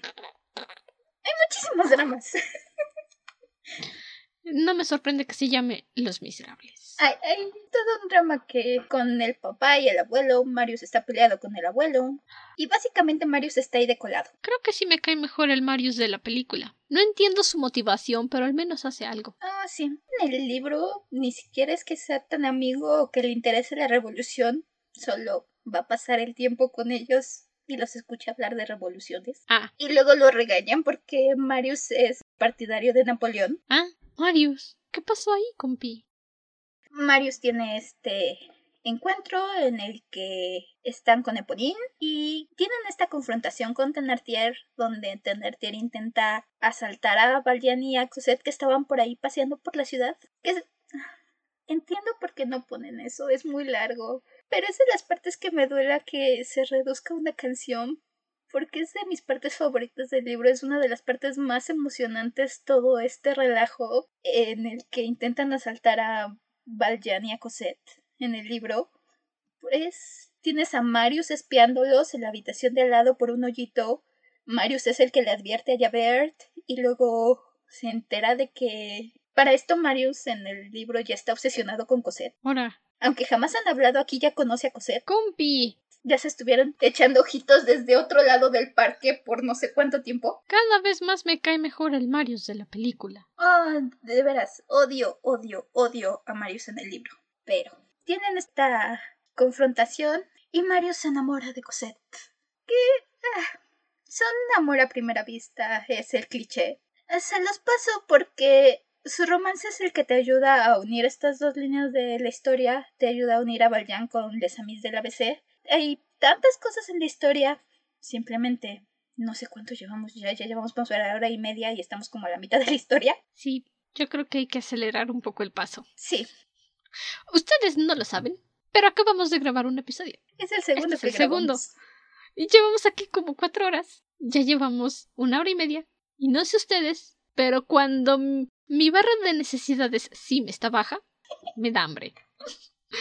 Así sucede. Así sucede. Ah, les paso que el romance sea apresurado. No hay mucho tiempo para entrar a detalle y al final de cuentas es lo que une a Valjean con la revolución. Se las paso. Perdonados. Perdonados. Si no había tiempo para todos los desastres amorosos de Marius. Marius es un desastre. En serio que lo es. Solo créanme con eso. Digo, Acabo de conocer al Marius del libro y ya me cae mal. Se... no hay tiempo para ver a Marius olisquear el pañuelo que deja Valjean porque cree que es de coser y quedárselo. ¡Guácala, compi! Se queda con el pañuelo y como el pañuelo está marcado con una U porque es el nombre falso que se pone empieza con U, está seguro que es de Cosette. Y como no sabe su nombre, cree que Cosette se llama Úrsula y entonces es su amada Úrsula y trae el pañuelo para todos lados. ¡Guácala! ¡Compi! No, mejor volvamos a la película. Ahí es más sano. Eponín lleva a Marius con Cosette. Eponín reconoce a Cosette. Aquí en la película y en el musical tenemos más el papel de Eponín la mártir, la que siempre estuvo enamorada de Marius y Marius no la pela. Si conoces el libro, Eponín es muchísimo más gris no es mala persona, pero sí hace un par de cosas bastante dudosas. Entonces, para avanzar un poquito, tienen, se ven, se aman. Eponine llora porque Marius no la quiere. Debo decir, Samantha Park hace un trabajo buenísimo como Eponine. Eddie Ryman como Marius me encanta. Y la verdad es que Eponine, no me sé su nombre de actriz, es más su nombre real. Pero sé que ella estuvo en una presentación de Los Miserables, la misma en la que participó Nick Jonas. Y de hecho, esto es algo de lo que me enteré viendo el canal de Sideways. Resulta, dice el chisme, que Taylor Swift le pidió a Tom Hooper que le diera el papel de Eponine, porque ella quería ser Eponine. Pero ya habían visto a Eponí del musical y dijeron, ¿sabes qué? No, nos quedamos con ella, con la de verdad y no la pirata. Y fue una de las mejores decisiones que tomaron. Este comentario es personal. A mí no me cae bien Taylor Swift. Reconozco que tiene buena voz. Reconozco que su música es pegajosa. Pero a mí no me gusta. No me cae bien. Es una mujer que solo apoya el feminismo blanco. O sea, para mujeres blancas. Si tienes un color de piel, ella no te va a apoyar. Taylor Swift solo es linda con sus fans cuando está sacando un nuevo álbum, cuando está haciéndose promoción. Esta es mi opinión. A mí no me cae bien Taylor Swift y me da gusto que Epony le haya dicho este es mi papel y lo hizo hermoso. Lo hizo fabuloso. Y esa escena en la que está cantando suavecito, recostada en los brazos de Marius. Oh my god. Es tan clara su voz, es tan suave, tan preciosa. La verdad es que solo hay un Epony en mi corazón. y es Lepony de la película y el musical. Muy, muy, muy buen papel. Si a alguien le sale este asunto de cantar las líneas, es a Eponín y a Marius. Oh, sí. Y también Amanda Seyfried. Ok. Ajá. Sí, tiene su vocecita y su resonancia de princesa Disney, pero canta precioso, tiene una voz divina. Ella, Marius y Epony salvaron los miserables. De verdad. Sin ellos tres, creo que esto no hubiera podido ser tan hermoso como lo fue. Sí, creo que ella se pierde un poquito porque a final de cuentas, sobre todo en esta parte de la historia, Cosette se pierde un poco. No tiene tanta fuerza ya en esta parte, básicamente lo que hace es enamorarse y ser el motivo por el que por el que Valjean va a la barcada. Enamorarse y llorar. Enamorarse y casarse. Y decir, papá, por favor, déjame enamorarme. Este, inserte ese diálogo de Monsters University. Pero papá, yo lo amo. Exacto. Final de cuentas, Cosette es el pegamento que une la historia. He escuchado gente quejarse de que Cosette no hace nada. Cosette es el pegamento de la historia, es el que une a Fantine con Valjean, con Marius, con los amis del ABC. Es Cosette. Por eso Cosette está en la portada, porque es el pegamento de la historia. Tal vez necesites ver la historia unas 80 veces más, ponerle atención, repasarla, literalmente, analizar el personaje, así como hacemos nosotras con cada libro que leemos, con cada cosa de la que hablamos, para poder comprender muy bien su función. Es como cierta personita cuyo nombre no voy a decir porque el rato me va a venir a regañar, que decía que no le gustaba Harry Potter, que le aburría Harry Potter, que no entendía por qué la gente se obsesionaba tanto con Harry Potter, y ya hasta que su plastita le regaló la saga completa y leyó los libros, empezó a decir nunca más voy a volver a decir que no me gusta Harry Potter. Necesitas tu tiempo. Necesitas conocer la historia, necesitas aspirar la historia, aunque suene mal, necesitas aspirarla. Es como me sucede a mí con Sweeney Todd. Antes me gustaba la película y ya, nada más. La veía, la disfrutaba, por supuesto, cantaba los peores pies de Londres porque, oh my god. Es que un día de estos voy a volver a hablar de eso porque, oh my god. The worst pies in London. Simplemente necesitas encontrar tu ritmo.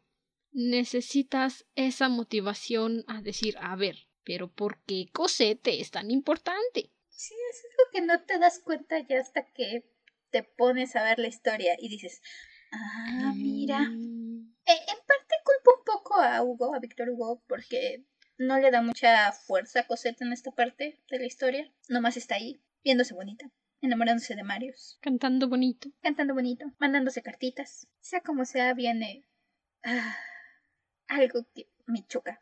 El, el musical Paso que Quiten mencionaba la emboscada en que se Thénardier se encuentra con Valjean es de mis partes favoritas del libro. Paso que pasen esa parte en el libro por la canción y el enfrentamiento que tienen en Rue de Millet, el enfrentamiento que tienen aquí afuera de la casa de Valjean en el musical, es de mis partes favoritas. Adoro esa parte, adoro cuando Eponine se pone en medio y les dice aquí no pasas. Aquí ah, está. Ok, entiendo que lo resuman. Tenían un reloj. No estoy diciendo que sea bueno. Se escucha como un buen enfrentamiento entre entre Thénardier y Valjean. Se escucha como una buena lucha. De nuevo, Tom Hooper. Tenían estaban corriendo. No había tiempo para todo. Y de por sí Tom Hooper no lo hizo tan bien como presume. Que, bueno, promoción rápida, comercial. Se puede adaptar un musical a una película y se puede hacer bien. Simplemente necesitas analizar tu historia y saber qué canciones son importantes, qué canciones realmente necesitas. Tim Burton hizo eso en Sweeney Todd y lo hizo muy bien. En lugar de meter un personaje como el vendedor de lámparas en Aladdin o Pepe Grillo en Pinocho que te esté contando la historia, eliminó todas las canciones del coro que te cuentan lo que está sucediendo con Sweeney Todd y simplemente conservó la música. Te está introduciendo a la historia, no tienes idea de que va con una voz porque no has escuchado el musical y es tu primera vez viendo la película, pero de alguna forma lo sientes correcto. Sabes que esa música debería de estar ahí aunque no te platiquen nada. Y no necesitan ponerte todas y cada una de las cancioncitas del musical. Eliminaron la canción de Kiss Me, en la que Anthony le dice a Joanna que van a escapar. Eliminaron Joanna, la canción tortuosa y pedófila del juez, en la que dice que quiere hacerle cositas sucias a Joanna. Y creo que también, también eliminaron la canción del Beatle, no sé cómo se llame, no sé cómo sea su oficio, el achichincle del juez. Eliminaron su canción de las doce campanas, eliminaron muchas canciones que no hacían nada para la película y conservaron las que te ayudan a volver la historia a un todo. ¿Y qué creen? Ellos grabaron en un estudio. Entonces la música está buena. Esa es una forma de adaptar un musical a una película. A lo mejor en un futuro hago un mini-sode hablando de Dear Evan Hansen con eso de que ya va a salir su película. A ver qué tal. Fin del comercial. Volvemos a Los Miserables. Eh, pasa la de Millet. Honestamente siento que no le hicieron justicia, pero bueno, pasa. Valjean entra en pánico porque cree que es Javert. Se lleva a Cosette. Cosette le deja una cartita a Marius diciéndole dónde va a estar. Y Eponine se la roba. Porque no quiere que Cosette esté con Marius. De por sí ya le trae coraje porque antes Cosette era la que era pobre y ahora es Eponine la que está hasta, el hasta abajo. Sí, bueno, eso no es culpa de Cosette, Eponine. No. Entiendo tu dolor, pero... ¿Quieres un chocolatito? ¿Te hago unos hotcakes? Ay, viene One Day More para darnos la idea de dónde está cada quien. Y Marius se va a la barricada. Es de las cosas que digo que hacen que Ponin sea más gris en el libro porque en el libro Marius ya no encuentra a Cosette y entonces se quiere morir y está buscando cómo suicidarse y Eponine le dice pues vente a la barricada. Por eso es que Marius está en la barricada. Marius, ¿cuál es tu problema, compi? Y Eponine lo manda a la barricada porque quiere que se muera ahí con ella y que jamás vea a Cosette otra vez. Por eso le da la carta, porque cree que Marius se va a morir. Ok, bueno. Quiso vivir su historia de Romeo y Julieta, no la culpo. Ah, sí. Está bien. Voy a darle puntos a la película por la construcción de la barricada. Me gusta esa escena donde están agarrando todo y tirando todo y... Me gusta que uno de los amiguitos besa a la señora para que se pare de su silla. para quitarle así.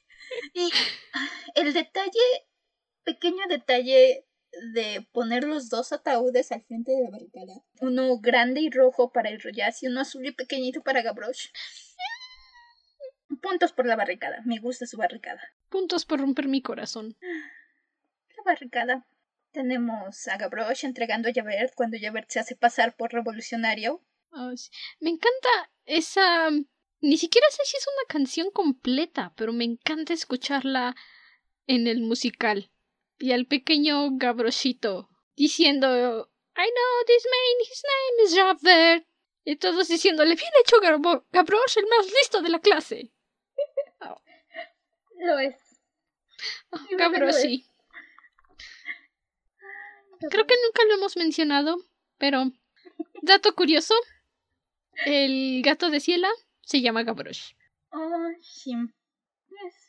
Y le hace honor a su nombre. Es mi bebé. Igual sí. No, no, hay tiempo para mostrar todo lo genial que es Gavroche. Pero. Pero es Gavroche. Que cuida a los otros niños de la calle y les da una casita donde cuidarse y les enseña cómo conseguir comida. Aunque roba dinero y se lo da al viejito que está sufriendo porque, porque ve que ya no tiene dinero. Es Gavroche. Y, y además de todo es recanijo el chamaco.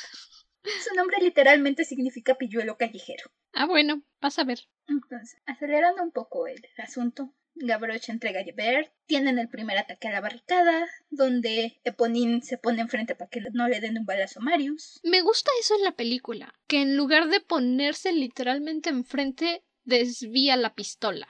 Es algo muy rápido, si parpadeas ya te lo perdiste y nada más le dispararon a Eponine, pero agarra el cañón y lo gira hacia su pecho para que le disparen a ella y no a Marius.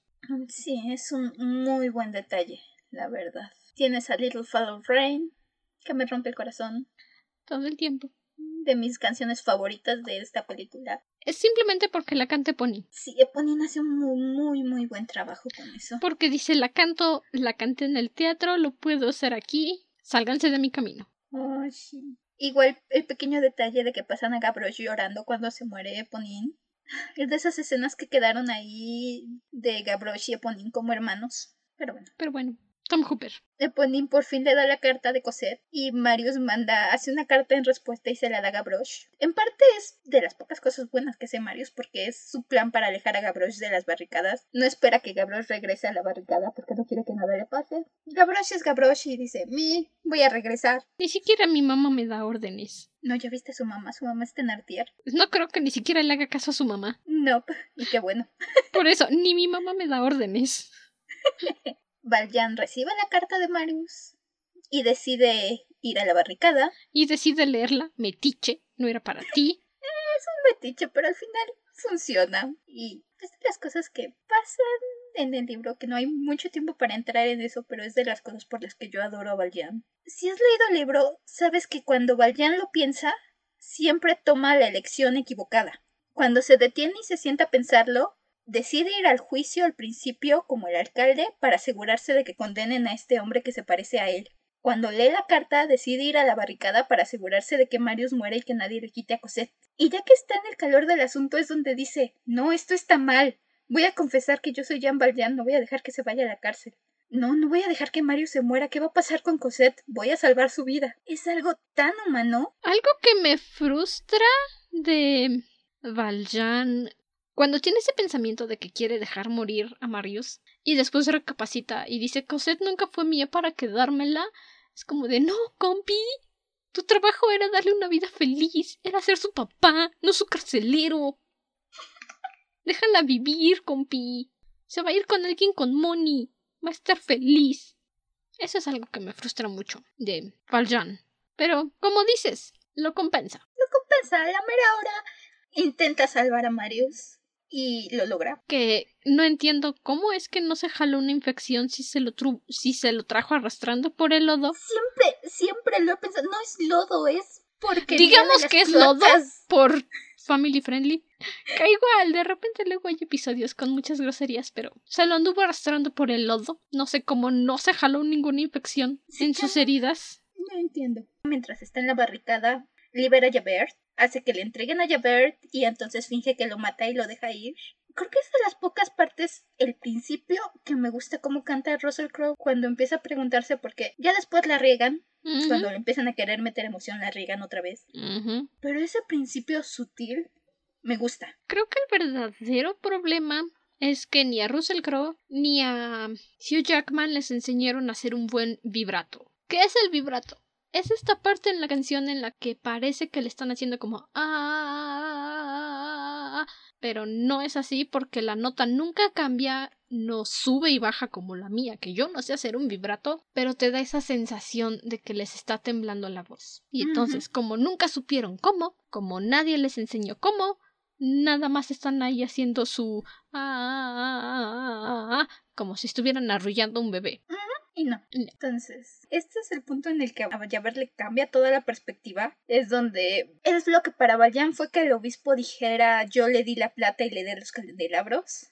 Este es ese momento para Javert, donde Valjean le dice no, no te tengo rencor, estabas haciendo tu trabajo, siempre te has equivocado conmigo y como ya sabe que va a dejar, que va a asegurarse de que Marius esté con Cosette, le dice si me quieres arrestar, esta es mi dirección. Si quieres, hasta te dibujo un mapita. Vete y si sobrevivo, si quieres ir a arrestarme, no me voy a escapar esta vez. Y le cambia todo lo que sabía del mundo, le destruye todo lo que sabía del mundo con este acto. Su primer acto de bondad genuina y Javert dice ¿Qué? ¿Qué clase de criminal es este? No puedo vivir así. Y se suicida. Bueno, esto va a sonar tétrico, pero me gusta su suicidio salta y se rompe las costillas en el agua, en la barrerita que hay, y luego se lo lleva a la corriente.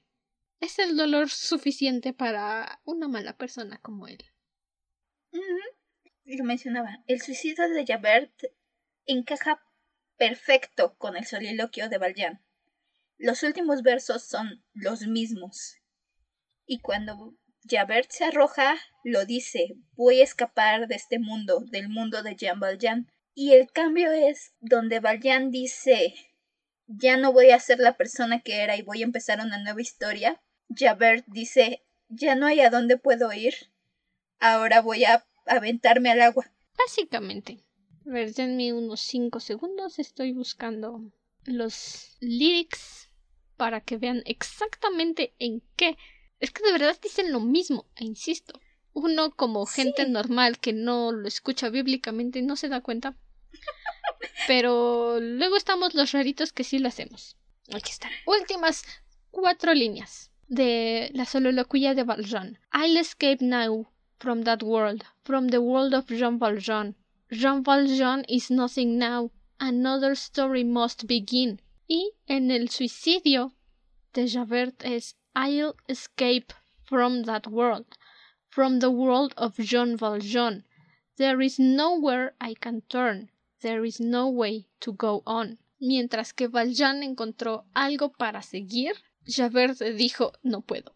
No puedo, no puedo, no puedo, me doy. Valjean y Javert. Valjean y Javert, insisto, son la misma cara de la moneda. Bueno, no, distintas caras de la misma moneda. Así va. Son dos caras de la misma moneda, son sus similitudes las que mueven toda esta historia. La barricada cae. Gavroche salta fuera de la barricada para recuperar las balas. Lloro, lloro mucho. Lloremos. Sal intenta, le disparan.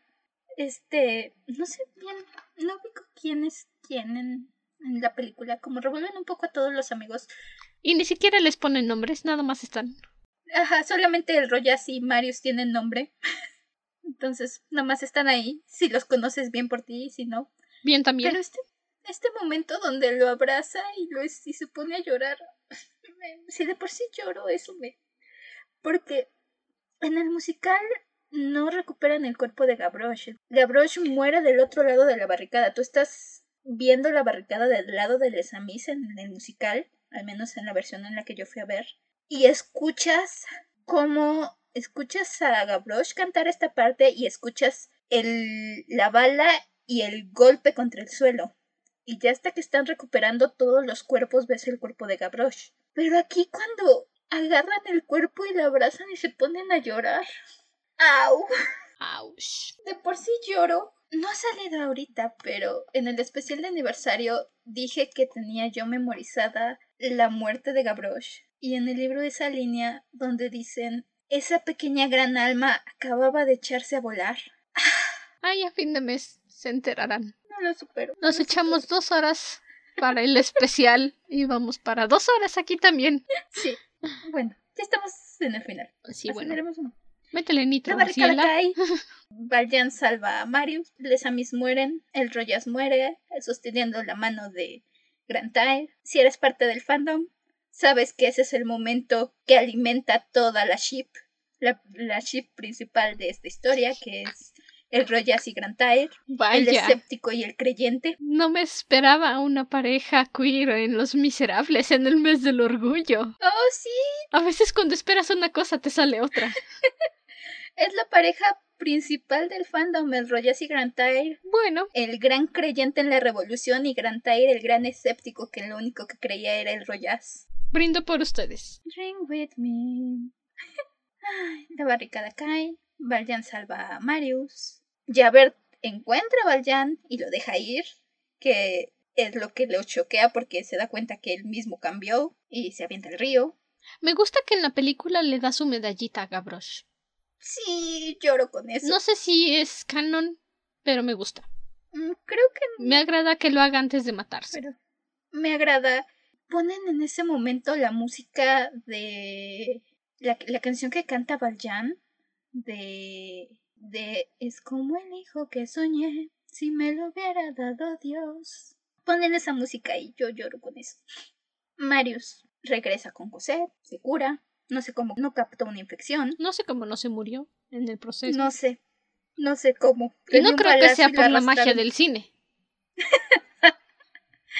Tienen un pequeño encuentro con Thenardier en las cañerías, donde Thenardier le roba su anillito a Marius. Me sorprende que le haya cabido siquiera en el dedo chiquito. Es un Mariusito y un Tenartier grandote. A lo mejor era de esos que puedes aplastar un poquito. Ah, bueno. Tienes.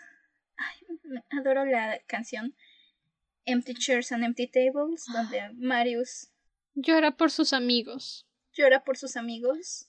Empty chairs and empty tables. And my friends, my friends. La voz de Marius en la película, en esta parte. Yo soy una criatura sin alma, sin corazón y sin conciencia al parecer, según mi madre. Y me llega, siempre me llega esta canción. En el musical, la que canta Nick Jonas, este Marius en la película, puedes sentir su dolor de haber sobrevivido, Sí. de no haber caído con sus amigos. Al menos en la película, que ya quedó en claro es mejor Marius que a los demás Marius. Te duele saber que sobrevivió y él hubiera preferido morir con sus amigos. Es una canción que te toca, te... El musical, la presentación, en ese momento, en la cancioncita anterior, dejan unas velas. Bueno, están recuperando las, los cuerpos. Y en ese momento en que Marius está cantando, pasan los amigos y van recogiendo las velas y se quedan en el fondo con las velas y las apagan lloro, lloro. Lloremos. Escalofríos de la escena y la fuerza de esa canción y no me cae bien Marius, ya quedó bien claro, pero santo Dios, esta canción me hace llorar. Nos cae bien el Marius de la película. Oh, sí, Eddie Rayman hace un muy buen trabajo. Que no me extraña porque de hecho es fan de Los Miserables, es de los nuestros. Es compi. Es compi. Y en la vida real creo que sí es Hufflepuff. Sí te la creo. Entonces, Eddie Rayman. Tenemos el final. Marius regresa con Cosette. Se casan. Valjean decide irse, que es una adaptación que casi todo el mundo hace y lo acepto porque es mucho mejor que la barra basada que hace Marius en el libro, de correr a Valjean y prohibirle ver a Cosette.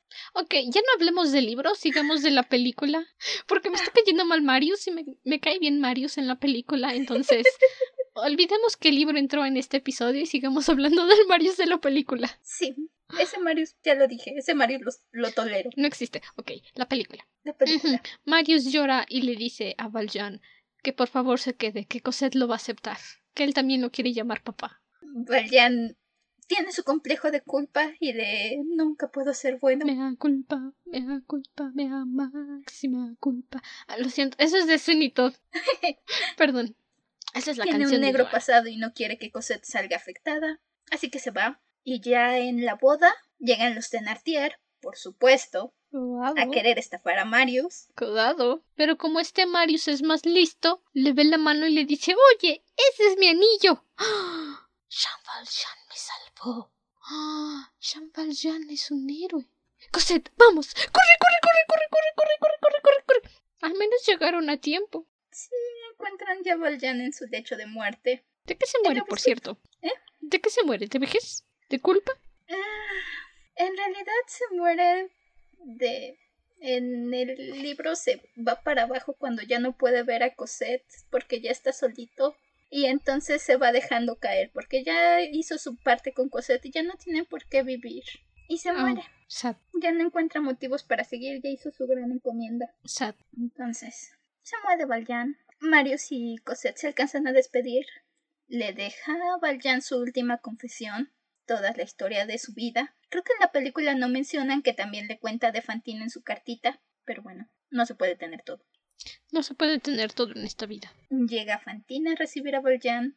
Llega el obispo a recibir a Valjean, que me encanta porque cierra muy muy bien todo el tema de la redención de Valjean. Empezamos la historia con el obispo cambiando al Valjean y terminamos con el obispo recibiéndolo. Eso es algo muy lindo. A lo mejor, y la verdad es que no creo que Tom Hooper haya pensado tan lejos. Nada más dijo, oye, como que sería gracioso. Pero te recuerda a ese momento en el que le dice que compró su viaje al cielo con Dios, su entrada al cielo.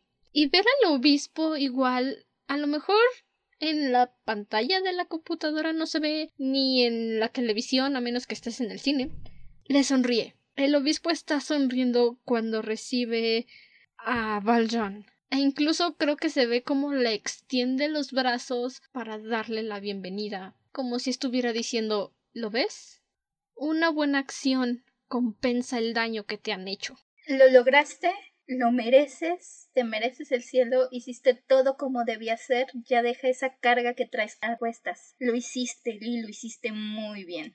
Descansa, ya te lo mereces. Ya puedes descansar.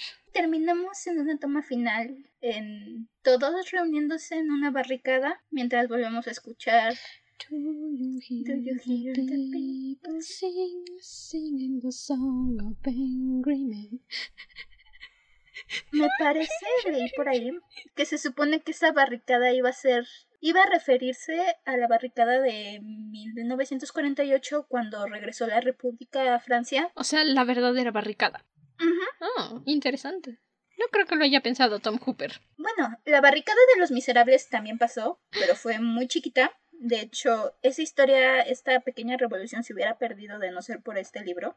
Hubiera perdido en los mares de la historia. Bien hecho, Víctor Hugo. Y entonces, me parece que iban a terminar con Marius y Cosette recibiendo la nueva república y iban a mostrar a todos en la barricada. Quitaron esa parte porque esa revolución no acabó muy bien. ¿Todos murieron? No precisamente, pero digamos que hay un asunto muy complejo con la historia de Francia que ni yo entiendo muy bien. Ok, bueno, no nos metamos en asuntos ese gobierno El que hizo que desterraran a Víctor Hugo de Francia. Ah, o sea que lo hizo por coraje. No, ya se estaba publicando. Los Miserables se publicó por tomos, ya se estaban publicando Los Miserables. O sea que pero lo, acabó fuera de Francia por Los Miserables. ah, bueno, vas a ver. Ahí se traen un coraje. Y terminamos la historia. Ya llevamos un ratote. Pero es una historia grandísima, entonces. Ni como se abrevió lo más. Ah, se hizo lo mejor que se pudo. Igual chance se corta un poco cuando hagamos la edición. Ah, sí, con el recorte de comerciales y esos silencios. Ah, deja tú los silencios, los bloopers, los primeros bloopers. oh, sí. Este sí tiene blooper. ¿Se metieron mis hermanas? Si las quieren escuchar molestando en el audio, Patreon cuesta solo un dólar al mes. Tentaciones. Tentaciones. ¿Quién fue tu personaje favorito? ¿O quién es tu personaje favorito? Ah, de la película voy a decir Eponine, porque es hermosa. Y canta y lloro. Y su vocecita me, me entibia mi corazón. Y sufre mucho. Más cuando Marius está brincando todo feliz porque sabe dónde vive Cosette y Epony piensa que está dando vueltas con ella porque la quiere. Y luego se da cuenta que es por Cosette y puede escuchar su corazoncito rompiéndose. Y solo quiero abrazarla y darle chocolate caliente. Y unos hotcakes. Sí, esa línea de sus palabras son dagas a mi corazón.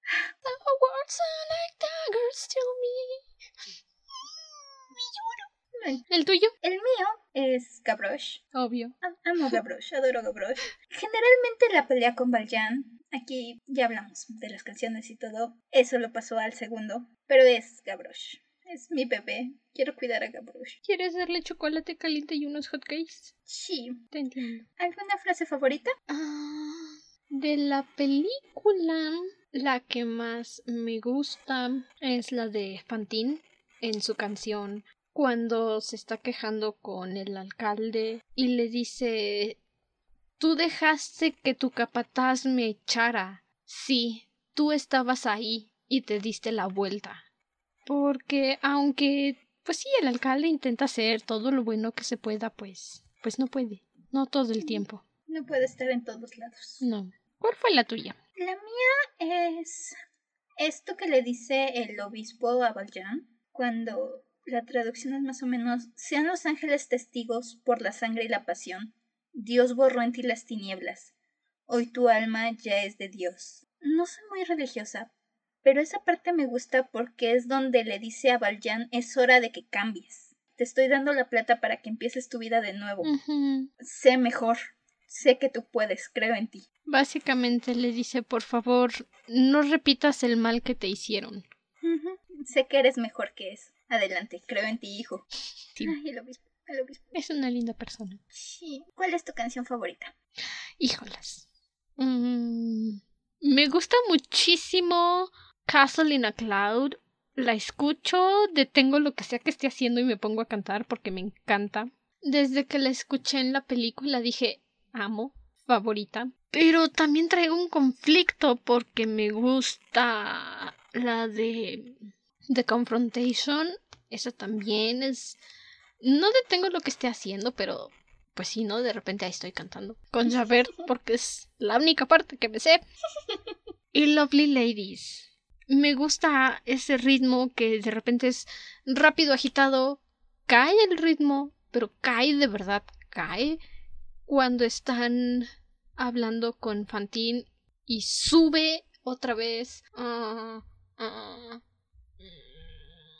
voy a decir Casalina Cloud. Muy buena. Y, la niña que ponen de Cosette lo logra bastante bien. suena muy parecida a la del musical.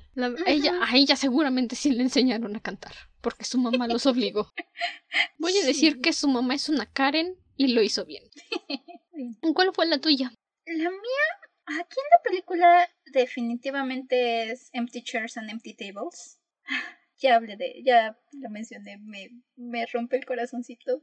En el musical me cuesta elegir, pero la verdad es que el soliloquio de Valjean está muy alto para mí. Es de mis canciones que la pongo, tengo como tres o cuatro versiones en mi lista de reproducción y la vuelvo a poner, y la vuelvo a poner, y la vuelvo a poner. Tiene una fuerza esa canción. Aquí no, no lo logra tanto. No. Así que Empty Chairs and Empty Tables es con la no que le me quedo. llega ni a los talones. Igual, otra, es lo que de varias de mis favoritas del musical. No, no aparecen tanto aquí. El ataque a la Rue de Plumet, donde Ponin se pone en medio. Y la fuerza de Ponin cuando se pone en medio y dice no vas a pasar, voy a gritar. Otra que escucho y escucho y escucho. Oh, sí. Pero bueno, ya eso ha sido todo por hoy. Ya llevamos un ratotote aquí. Ustedes escucharon la versión resumida, editada. Literalmente nosotros llevamos como cinco horas aquí sentadas grabando. Que grabamos hoy también la de Hold Me Tight, el capítulo que se estrenó el viernes. Si no lo has escuchado, ve a escucharlo. Si te lo saltaste, ¿por qué eres así, eh? Hicimos una encuesta en Instagram para obligar a Ciela a leerlo. ¿Por qué eres así? Y si estás escuchando este y no escuchaste el episodio de ayer de la inclusión forzada, ¿por qué eres así? De veras, ¿por qué eres así? Son buenos... ¿Por qué eres así? De veras, me rompes mi corazón de hielo. Como sea, gracias por escuchar, gracias por estar aquí. Por acompañarnos, por descubrir que odiamos a Tom Hooper y nos gustan los musicales. Aunque bueno, eso yo ya lo había dicho. Recuerda seguirnos en Instagram, es arroba dragona-de libros podcast. Yo ya le dije a Ciela, ve preparando tu propaganda para el capítulo, así que van a estar viendo lo que ella quiera publicar para el día de hoy. si quieres escuchar los spoilers de los capítulos que vamos a traer el resto del mes, sobre el mes del orgullo, y suscríbete a Patreon. Ahí vamos a estar anunciando cuál es el episodio que sigue vas a poder ver nuestras notas de los episodios. Vas a enterarte de las cosas antes de que se publiquen en Instagram.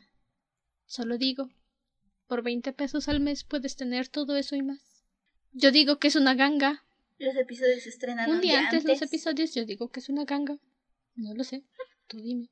Puedes dejar tus comentarios sobre el podcast también en tu plataforma favorita.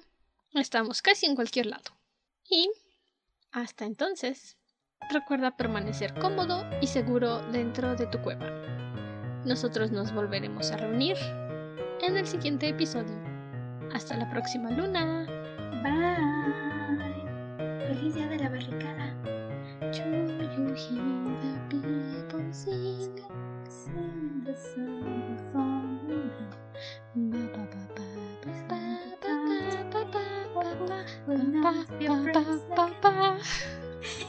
Bye bye. Bye.